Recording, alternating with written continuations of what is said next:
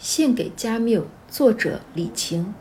上个世纪，加缪在他的笔记中写道：“我最喜欢的十个词：世界、痛苦、土地、母亲、人、荒原、荣誉、贫穷、夏天、大海。”加缪的生日这一天，我根据这十个词写成一首小诗，献给他。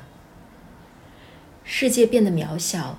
当痛苦变得很大，结成大果子，压弯幸福的树梢，母亲轻轻垂腰，生命便从土地回到土地。咚咚，敲响接近夜晚的黎明。于是，一些人醒来，他们需要不停说话，才能走出空空如也的荒原。这里没有国王颁发荣誉勋章，贫穷的孩子就把勇敢带在心上。只是后来，那颗心有的破碎了，有的消失了，胸口却更加沉沉。夏天记录着走失的少年，直到他们湿漉漉的从大海里走出。风温柔地吹干头发和耳朵。